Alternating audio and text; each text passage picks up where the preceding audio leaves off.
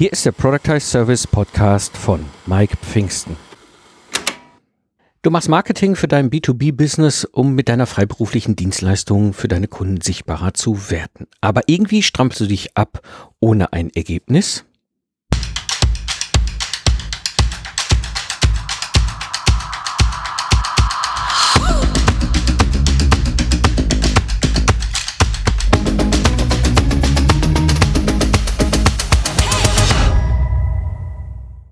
Hallo Gamechanger, am Mikrofon ist wieder Mike Pfingsten, dein Mentor und Gründer der Productize Service Mastermind. Ich zeige dir, wie du mit einem Productize Service aus dem freiberuflichen Zeit gegen Geld Hamsterrad aussteigst, ohne dabei auf dein bisheriges Einkommen zu verzichten, damit du wieder Zeit hast für die wirklich wichtigen Dinge im Leben.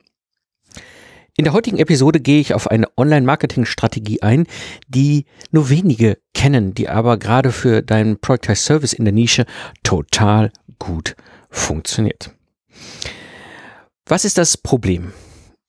Das Internet ist laut. Also, ich sitze hier in meiner alten Polizeistation und gucke raus und schaue. Was sehe ich da? Alle schreien.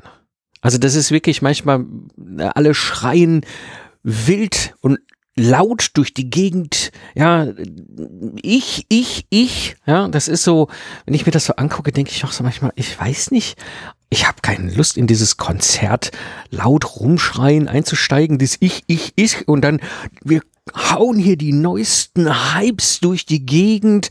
Ja, und ne, das nächste große Clubhouse ist jetzt hier dran. Also wenn ich mir das ganz ehrlich angucke, der Bereich, Online-Bereich, auf den, gerade so auf den Social-Media-Kanälen, kommt mir manchmal vor, wie auf dem Fischmarkt in Hamburg. Ja, ich habe den größten Fisch und hier nur für drei Kilo für, ne, und hast du nicht gesehen. Aber ist das wirklich das, was ich will? Ja, ist, also das fand ich schon immer komisch. Das war vor zehn Jahren schon komisch.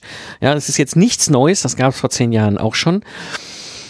Aber die Frage, die ich mir auch schon vor zehn Jahren gestellt habe, ist so das, was ich will? Ist das, also, ich habe sowas von keine Lust, mich da draußen an den digitalen Wochenmarkt zu stellen und schrei wie so ein Fischhändler so, der tollste Fisch oder Käsehändler, der tollste Käse oder Wursthändler, der die tollste Wurst bei mir, nur bei mir.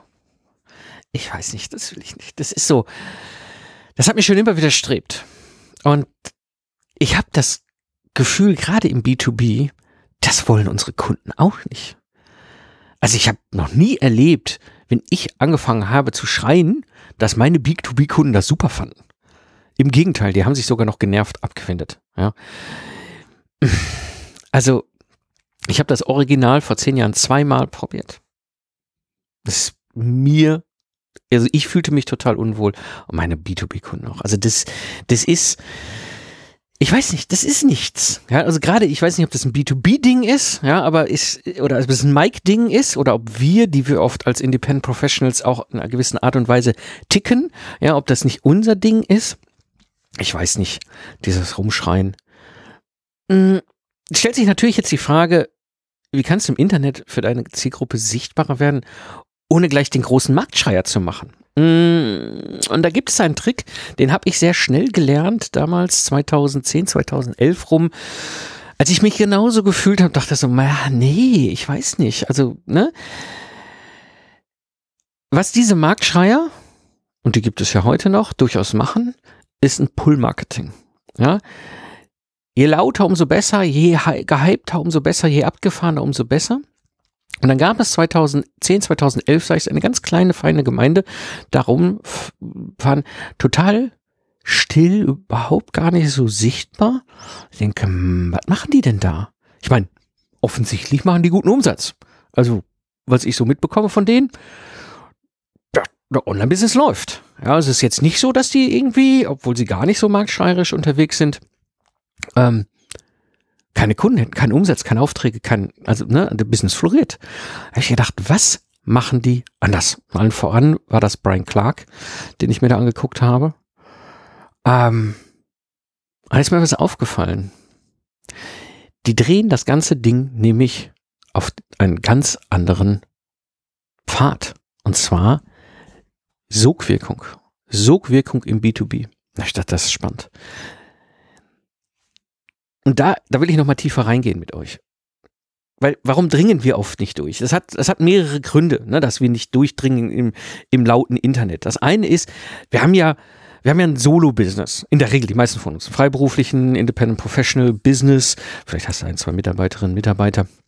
Aber in der Regel sind wir da so, ne, wir haben ja keine Schulden und auch keine Verpflichtung, Freiheit, ja, aber ähm, wir lieben unser Handwerk, ja, und, und das bedeutet, da wir unser Handwerk lieben, dass wir auch Kunden bedienen. Ich meine, hallo? Deswegen machen wir das doch.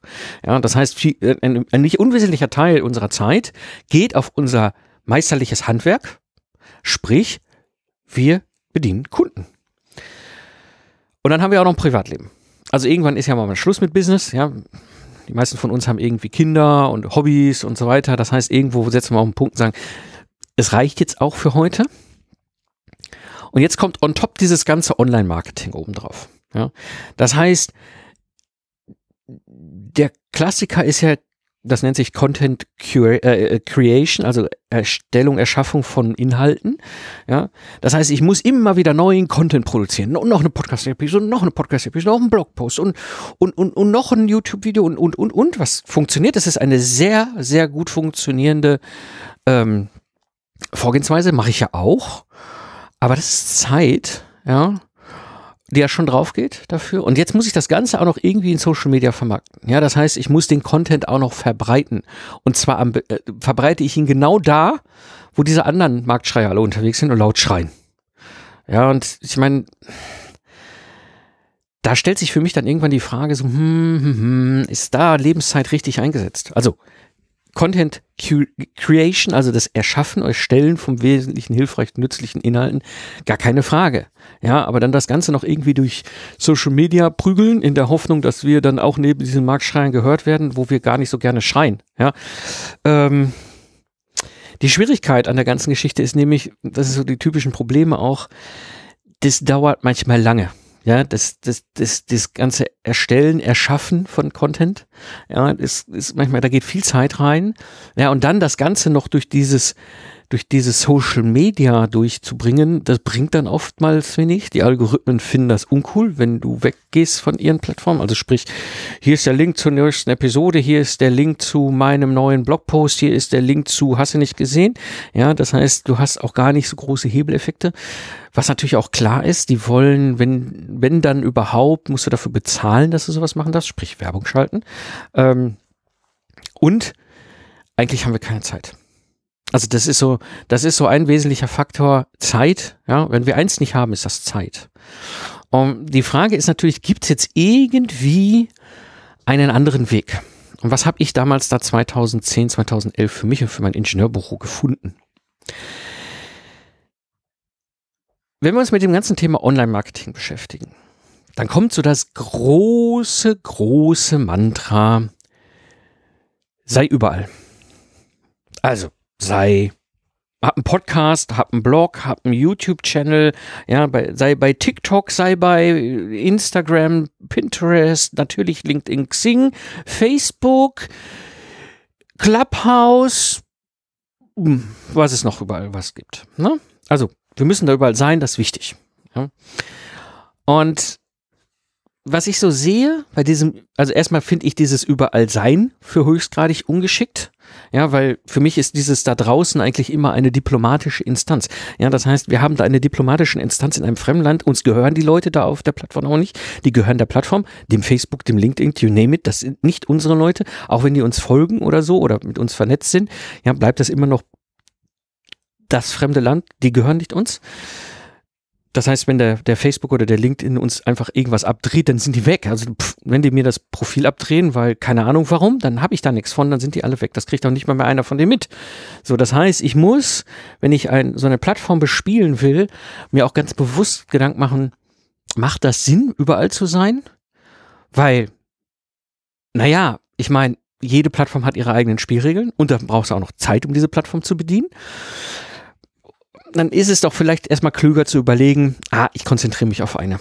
Ja, ich konzentriere mich auf Xing, auf LinkedIn, auf Facebook, auf you name it, ist egal, wo du halt deine Zielgruppe erreichst. Mm. Aber die bespiele ich richtig gut. So, das ist erstmal so der erste Punkt.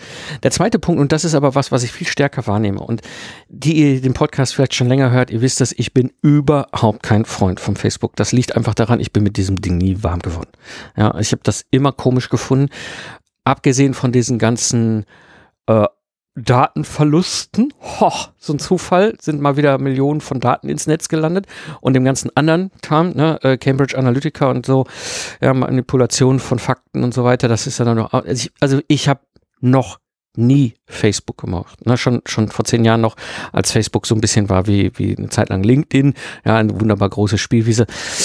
Ich fand's schon immer seltsam. Ist aber auch egal, ist ein Mike-Ding. Ich mag das nicht. Ich habe das Facebook nie, ich bin nie warm geworden. Ich habe einen Facebook-Account, ja, ich habe da auch äh, Kontakte natürlich und bin auch sichtbar, aber ich ich, glaube, ich logge mich einmal im Quartal ein oder so. Ähm, und eigentlich logge ich mich meistens ein, um drüber nachzudenken, dass ich mein Profil lösche. ähm, egal. Ich will aber was anderes raus. Und das ist etwas, was ich sehe, dass das ein Problem, was alle Plattformen so seit ungefähr zwei Jahren haben. Und ich nenne es den Facebook-Effekt. Ja. Diese Plattformen sind mittlerweile überschwemmt mit Schlangenölverkäufern. Schlangenölverkäufern, die da auf diesen Jahrmärkten stehen und schreien und schreien und schreien. Ja. Und ich erlebe das mittlerweile auch bei LinkedIn, muss ich gestehen. Ja, LinkedIn war für mich ein Zauber also lange, lange irgendwie total unterschätzt. Dann fand ich das super spannend. Dann ist auch viel passiert. Man konnte viel ausprobieren. Ja, ich, ich LinkedIn echt, also so langsam diese ganzen Schlangenverkäufer. Ich weiß gar nicht, wie oft ich in der Woche angeschrieben werde, ob ich nicht als Unternehmer abnehmen möchte. Ja, oder ob ich nicht als Unternehmer mehr Kunden haben möchte. Ja, oder so. Oder das Profil finde ich ja spannend, können wir uns nicht vernetzen. Ihr Podcast ist super. Darf ich mal in Ihren Podcast kommen? Ich bin eine Bereicherung für ihre Zuhörerinnen und Zuhörer. Also meistens schreiben die nur Zuhörer und nicht Zuhörerinnen. Na, egal. So, dann frage ich mal zurück, welchen Podcast geht es denn genau? Ähm, ja, das ist mal Schweigen im Walde. Ne? Also da ist keine Substanz hinter. Es ist so, die werden überschwemmt. Das erleben liebt nicht nur ich. Ja, ich kriege das, ich habe da auf Twitter so meine, meine, meine äh, freiberufliche Projektmanagement-Bubble, die auch mittlerweile sagt so, oh, ich kann es auch bei LinkedIn. Also es war schon schlimm genug bei Facebook und jetzt geht das bei LinkedIn los. Ja, dass die so wirklich ne, eine B2B Social Media Plattform echt so runter machen mit diesem, diesem Schlangenölverkäufergehabe. Gut, ist so, sie wird überschwemmt. Ja. Und dann kommt etwas dazu. Ich glaube, das ist nicht zu unterschätzen. Das müssen wir uns alle immer, immer im Bewusstsein haben. Und zwar mehr und mehr Menschen haben gelernt, was das eigentliche Interesse des Algorithmus ist.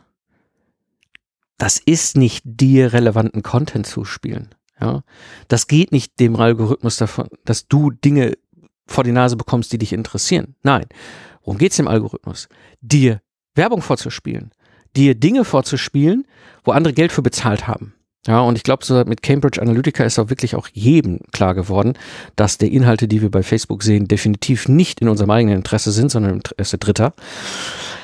Und so habe ich auch das Gefühl, ich meine, ich war schon immer nicht Facebook-Fan, ja, aber ich habe so auch den Eindruck, dass, dass mehr und mehr Leute Facebook überhaupt nur noch deswegen nutzen, um Kontakt zu ihrer Familie zu halten. Gar nicht mehr so sehr, um die Inhalte äh, in Facebook durchzulesen. Und ähm, das führt einfach dazu, dass die Qualität massiv leidet. Ja, das heißt, äh, du hast durch diese, durch diesen diesen, diesen Faktor, diesen Algorithmus und aber auch in der Verbindung, dass die Leute das nicht mehr nutzen, die Situation, und das ist, das ist nicht zu unterschätzen, die Sichtbarkeit deiner Postings geht rapide runter. Wir sehen das gerade bei LinkedIn. Ja, bei LinkedIn rapide, was ja auch klar ist. Sie wollen ja, dass du Geld dafür in die Hand nimmst, dass dein Posting wieder sichtbar wird. So, aber vor wem wird das denn da bei Facebook sichtbar? Vor den wirklich relevanten Leuten, die engagiert auf der Plattform sind? Oder eigentlich nur so, ich sag mal, naja, ich sag mal, ich äh, nehmen wir mal wieder in das Bild unserer diplomatischen Instanz, ne? Dieses Land und diese Bevölkerung ist eigentlich nicht mehr die, die ich haben will. Ja? Das heißt, ich, ich kriege gerade mit bei einigen, die, die im US-Bereich unterwegs sind, dass die Qualität, wenn sie quasi Werbung geschaltet haben, diese Werbung natürlich dann auf einen E-Mail-Opt-in geht oder ne, also auf ein CTA, also, also das heißt, die Person, die die Werbung sieht, soll eine Handlung einleiten. In der Regel ist es mindestens mal irgendwo ne, im Austausch einer einer E-Mail-Adresse oder vielleicht Kauf oder sonst was, die alle unisono sagen, die Qualität dieser sogenannten Leads, dieser Opt-ins, ist rapide runtergegangen die letzten zwei Jahre. Das heißt, was auf der Plattform unterwegs ist, ist nicht mehr die Qualität, sind nicht mehr die interessanten Leute. Ja. Äh, das heißt, du spielst jetzt, und das ist das, was die erzählen, was sehr, was sehr spannend aus erster Hand, was, was die da so erleben gerade, vor allem in den USA. Die erleben gerade, äh, dass sie viel Geld ausgeben für Ads und minderwertige Leads auf einer Plattform bekommen. Und dann wird es uninteressant. Weil, pff, was soll ich denn auf einer Plattform Werbung schalten, wenn die, die, die Leads, die ich dann bekomme, äh, nicht passen. Ja. Und ich glaube, das Gleiche erleben wir auch bei LinkedIn. Ja, das heißt, wir haben diesen Facebook-Effekt. Ja, die Leute verstehen, das Interesse des Algorithmus ist definitiv 0,0 in unserem Sinne, sondern 100 Prozent im Sinne von maximal viel Werbung ausspielen und maximal viel Gewinn machen. Ja, und das ist ja, das ist ja gar nicht das, was wir wollen. Was wir eigentlich dachten, ist dieser, dieser Algorithmus kuratiert uns die Inhalte unserer Follower und den Leuten, denen wir folgen, so, dass sie relevante Inhalte für sie sehen. Und da geht es gar nicht mehr drum. Ja, und das wird so langsam mehr und mehr den Leuten auch klar. Die Frage ist jetzt, wenn dieser Facebook-Effekt jetzt immer stärker eintritt und in den USA ist er sehr sichtbar, also das ist spannend. Ich habe äh, äh, mit Brian Clark da auch gerade wieder viel mehr austauschen. Der, der hat der erzählte davon, da dachte ich, boah, krass. Also das, das ist etwas, was einfach da ist. Was kann denn, was kann denn eine bessere Strategie sein? Und ähm, eine bessere Strategie ist die, die ich im Grunde 2011 gelernt habe. Und diese, diese Strategie, die ich euch jetzt gleich mal ein bisschen tiefer erklären will, die funktioniert einfach zuverlässig. Ja, die funktioniert zehn Jahre für mein Ingenieurbüro. Ja, äh, und, und sie funktioniert seit sechs Jahren auch hier für, für das ganze Thema Project Service, Freiberuflertum und so weiter. Ähm, und das Spannende ist, sie ist auch völlig unabhängig von den Plattformen. Die kommen und gehen. Ja, und früher oder später entstehen solche Sachen. Was steckt dahinter? Also, das erste und das wichtigste überhaupt vom Konzept her. Und das ist das, was, was Brian Clark und andere mir vor zehn Jahren äh, wirklich richtig eingehämmert haben, ist Audience. Du musst im Sinne deiner Zielgruppe, im Sinne deiner Zuhörerinnenschaft denken. Ja, das ist das aller, aller Wichtigste. Und das ist ja das, was ich auch immer schon hier auch rauf und runter bete, auch im Podcast, auch in der Proctor Service Mastermind, wenn es darum geht, reduzieren und fokussieren. Diese eine Person, ja, die du ansprichst, das ist ganz, ganz, ganz wichtig.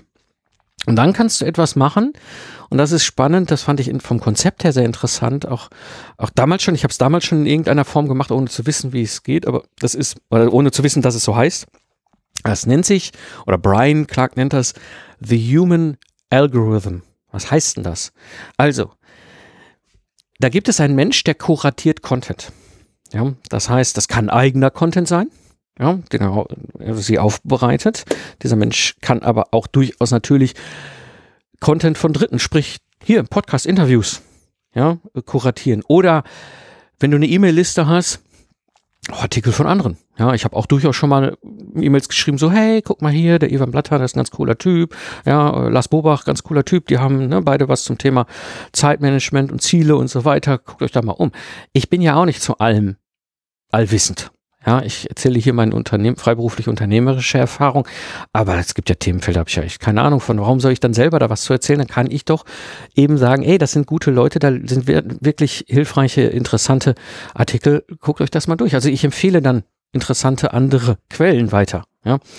Ähm, wo ich, wo an Martina Fuchs zum Beispiel, wenn es ums Thema Positionierung geht, sich jedem, der nicht bei drei auf dem Baum ist, gehen wir bei Martina vorbei.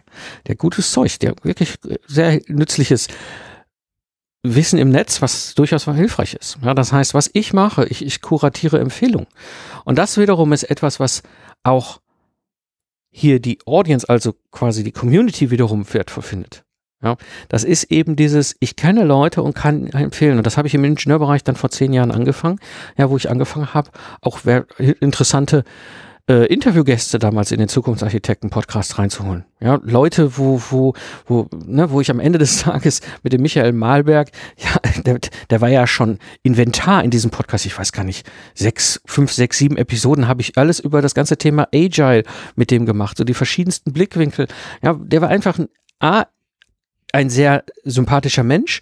Auf der anderen Seite war er absoluter Meister dieses Thema, dieses Thema Agile. Lange bevor das gehypt ist, war der schon mit Agile unterwegs. Und äh, er hatte auch ein durchaus sehr kritische Distanz zu dem Thema, also fand nicht immer alles gut, ja, was da durch die Welt getrieben wurde. Aber, und das war eben der Punkt, da ich von Agile eigentlich keine Ahnung hatte, beziehungsweise das, was ich gemacht habe äh, als Troubleshooter damals, war für mich eigentlich nur in diesem Troubleshooting-Setting. Ich habe das nicht Agile genannt, ja, und ich habe auch, ich habe gemischt Vintage-Projektmanagement mit Agile-Projektmanagement, um dieses Projekt da wieder auf die Beine zu stellen. Mir war das völlig egal, wo das herkam ähm, an Methoden. Und äh, er konnte das Ganze ins Setting bringen. Und das sind zum Beispiel so, ja, wo ich auch Leute hinempfunden habe. Wenn es um Agile ging, habe ich gesagt, ja, Michael Malbeck, geh bei dem mal vorbei ja, und so weiter und so weiter. Also das habe ich sehr stark im Zukunftsarchitekten gemacht und auch hier damals schon eigentlich seit Beginn an in, in diesem Podcast, damals hieß er ja noch äh, Lifestyle Entrepreneur 2014, als ich gestartet bin, äh, mehrmals den Namen gewechselt, mittlerweile heißt er ja Project Service Podcast, ähm, wo ich das genauso mache, ja, wo ich dann halt auch entweder Leute hier ins Interview hole oder eben halt auch empfehle, ja, wo ich sage, geh mal dahin, das ist wirklich eine hilfreiche Person. Und diese Art des Human Algorithm. Ja, also dieses, ich bin eine Person, die kuratiert diesen Inhalt für meine Zielgruppe. Ich muss den, die Audience, also den, ne, die Zielgruppe kennen, sonst macht das ja keinen Sinn. Ich kann ja nicht für alle Welt das kuratieren, ja, sondern ich habe das eben ganz klar im Ingenieurbereich damals für Entwicklungsleiter, Projektmanager. So auf der Ebene, das war immer meine Gruppe, die ich angesprochen habe und für die habe ich den Inhalt kuratiert. Und das gleiche mache ich jetzt auch heute für euch. Ja, meine Zielgruppe hier mit diesem Podcast ganz klar, Freiberufler. Ja, das ist also ne, diejenigen unter uns, die eben selbstständig sind, ja, die, die, die meisten von euch, das weiß ich auch aus den Gesprächen, haben oftmals einen MINT-Background. Wir haben alle eine Uni von innen gesehen, ja, oder ein Teil der Hörerinnen und Hörer sind noch in einer Angestellung als Führungskraft, als Entscheider, sage ich immer, ja, ähm, und äh, wollen sich selbstständig machen und das ist genau meine, meine Audience. Für, für, für, die, für euch produziere ich hier diesen Podcast. Ja, und das ist für mich auch ein ganz wesentliches Element. Ich kuratiere das für euch. Ich helfe quasi wertvolle Dinge herauszufinden, euch zu empfehlen. Und das ist bei diesem Human Algorithm auch ganz wichtig. Und das ist diese Rolle des Kurators, die halt unglaublich wertvoll ist, wenn du sowas machst für deine Zielgruppe. Du gehst auf eine nächste Ebene. Da du ja Meisterin oder Meister deines Fachs bist, kannst du viel schneller bewerten, wer da draußen im Internet gutes Zeug rausgibt und veröffentlicht hilfreiches, nützliches, nützliche Inhalte oder wer Schlangenölverkäufermäßig da draußen auf dem Jahrmarkt unterwegs ist.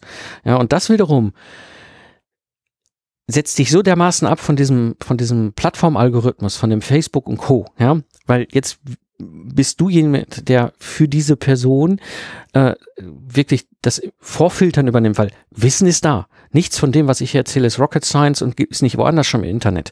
Ja, aber es ist für jemand, der noch keine Erfahrung hat oder sich mit dem Thema äh, erst anfänglich damit beschäftigt oder so, ein Product Service hier bei mir oder, oder all den Themen rund um die Freiberuflichkeit. Ja, es ist wahnsinnig schwer zu entscheiden, ist das wirklich wertvoller Inhalt, den ich da jetzt gerade im Netz gefunden habe oder ist das Mist? Für uns als Profis die wir Meister und Meister sind, können wir das sehr schnell äh, erkennen und dann unserer Community, unserer Audience entsprechend weiterempfehlen. Ja, und das macht nämlich das Ganze extrem spannend. Und jetzt können wir nämlich noch einen Schritt weiter gehen.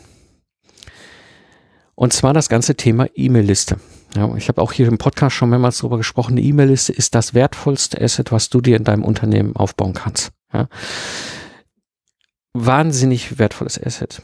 So, und du brauchst natürlich klassischen Lead-Magnet. Das ist einmal so der Klassiker. Das ist auch das, was im, im, im B2, so ganz gerne, hier lade meine Checkliste runter. Ja, dann kriegst du irgendwie anschließend noch eine E-Mail. So, ich, das hat nie funktioniert im B2B. Also ganz ehrlich, ihr seid kluge Köpfe, ihr seid smarte Köpfe, ja, äh, das gilt genauso auch für meine Angestellten, Entwicklungsleiter und, und Projektmanager da im Ingenieurbereich damals. Das ist durchschaubar. Ja, also wenn ich angeschobert komme und so eine Entwicklungsleiterin oder Projektmanagerin da sagt, hey, hier ist die große neue Checkliste zu deinem Systems Engineering Lastneft, you name it. Ja, dann, ich trage dich nur mal schnell mit deiner E-Mail-Adresse ein, dann wissen die genau, wo der Hase läuft. Ja. Die Frage ist, wie kriege ich das jetzt kombiniert? Wie kriege ich jetzt eine E-Mail-Liste aufgebaut, wo ich dann auch kuratieren kann, wo ich dann auch an die Leute eine E-Mail rausschicken kann, so, hey, guck mal hier, da ist ein ganz toller Artikel von Michael Malbeck zum Thema Agile oder da ist ein ganz toller Artikel von Martina Fuchs oder von Bernd Girob oder weißt du so, dieses, ne, dass ich dann auch diese Sachen weitergeben kann. Um, ähm, und wie kriege ich es jetzt hin im B2B? Ja, vor allem ich meine, das habe ich ja dann 2014 auch äh, im Ingenieurbüro ausprobiert. Wie kriege ich es hin? Ich hatte, habe ja immer schon im Ingenieurbüro, meine Zielgruppe war ja äh, Maschinen- und Anlagenbau Mittelstand. Ja? Das heißt, ich muss denen ja ein Angebot machen, ein Lead-Magnet, das ist halt der technische Begriff im Online-Marketing, der dazu führt, dass sie auch gerne ihre E-Mail-Adresse mit mir tauschen, damit ich ihnen auch Inhalt schicken darf. Und das ist eine Online-Bibliothek. Und zwar eine Online-Bibliothek zu deinem Thema ich habe das Thema in, in der Project Service Mastermind vertiefend in, in, in der äh, Wachsen Phase, in Wachsen-Etappe. Äh, und da kam auch viele Rückmeldungen jetzt die letzten Wochen und Monate zu dem Thema und ich habe dann, äh, ne, in der PSM gibt's mittlerweile auch einen Installer, den ich dann frei verfügbar mache für die Mitglieder. Ja, das heißt, du kannst den Installer einfach runterladen, installieren, zack, hast du eine, eine, eine Online-Bibliothek, ne, eine Hülle, inhaltlich natürlich leer, die du sofort mit deinen Themen befüllen kannst. Ja, und dieses Lied, dieser Lead-Magnet, ähm, diese Online-Bibliothek funktioniert auf einer ganz anderen Ebene, gerade im B2B. Ja, das ist nämlich, das ist klar, eine Bibliothek ist immer schon kuratierter Inhalt gewesen. Das ist klar. Wir wissen genau, ne, wir damals in der Uni in die Bibliothek gehen, ähm, war klar, wenn ich jetzt in die, die, die, die, die Bibliothek für, für Technik, Wissenschaft, äh, Naturwissenschaft gehe, dann werde ich selten was über kaufmännische Themen finden. Ja, wenn ich aber in die Bibliothek gegangen bin bei den Architekten, äh, war klar, dass ich da so über Architekt, Architektthemen plötzlich oder wenn ich bei den, bei den Wirtschaftswissenschaften, ja klar, dann kamen halt wirtschaftswissenschaftliche Themen. Das sind ja kuratierte Inhalte. Da steht nicht jedes Buch, da steht das Buch, was ich damals fürs Studium, für dieses Themenfach halt brauche. Das heißt, Bibliotheken haben für uns immer schon diesen kuratierten Effekt. Plus in dieser Verbindung eben halt dann gleichzeitig auch noch zu, zu, zu sehen und zu wissen, ähm, da ist ein Mensch, ein, der die, sich die Mühe macht, diese, diesen Inhalt zu kuratieren, äh, erzeugt nämlich genau einen großen Wert. Und das ist das Ergebnis, was du am Ende des Tages hast. Du wirst plötzlich eine glaubwürdige Quelle. Das ist 2014 das, was ich zum Thema Lastenheft gemacht habe. Ja, ich habe eine Lastenheft-Online-Bibliothek äh, gebaut und die hat irre performt über die Jahre. Ja, ich habe in Summe 7500 Kontakte eingesammelt über die Jahre. Ja, ähm, das ist in so einem super nischigen, super speziellen Spezialbereich eine Menge Kontakte. Für eine so hochgradig nischige, super spezialisierte Bibliothek nur zum Thema Lastenheft. Ja, und ich habe damals, das hätte ich besser machen können, ich hätte damals eigentlich schon eine Ebene höher gehen müssen, kuratierte Bibliothek zum Thema Systems Engineering. Ja, ähm, Wäre noch spannender gewesen. Ja, das ging auch. Aber es hat auch funktioniert. Ja, und das ist das Schöne. Und das Spannende ist, wenn du diesen Schritt gehst, wenn du diesen, diesen Schritt hingehst zum, dass du die Kuratorin wirst, die, der Kurator, die, die, die vertrauenswürdige Person für deine Audience, deine Zielgruppe, ja, da musst du nicht mehr laut schreien. Das ist das, was ich vor zehn Jahren entdeckt habe. Die schreien nicht laut. Nein, Ne? Du, die erzeugen einfach eine irre Sogwirkung mit dieser Methode. Ja, wenn du jemanden kennst, der den Podcast für einen wertvollen Input äh, darstellt, würde es mich natürlich sehr freuen, wenn du diese Episode weiterempfehlen würdest. Das war die heutige Episode im Productize Service Podcast. Ich bin Mike Pfingsten und danke dir fürs Zuhören. Lach viel und hab viel Spaß, was auch immer du gerade machst. Und so sage ich Tschüss und bis zum nächsten Mal.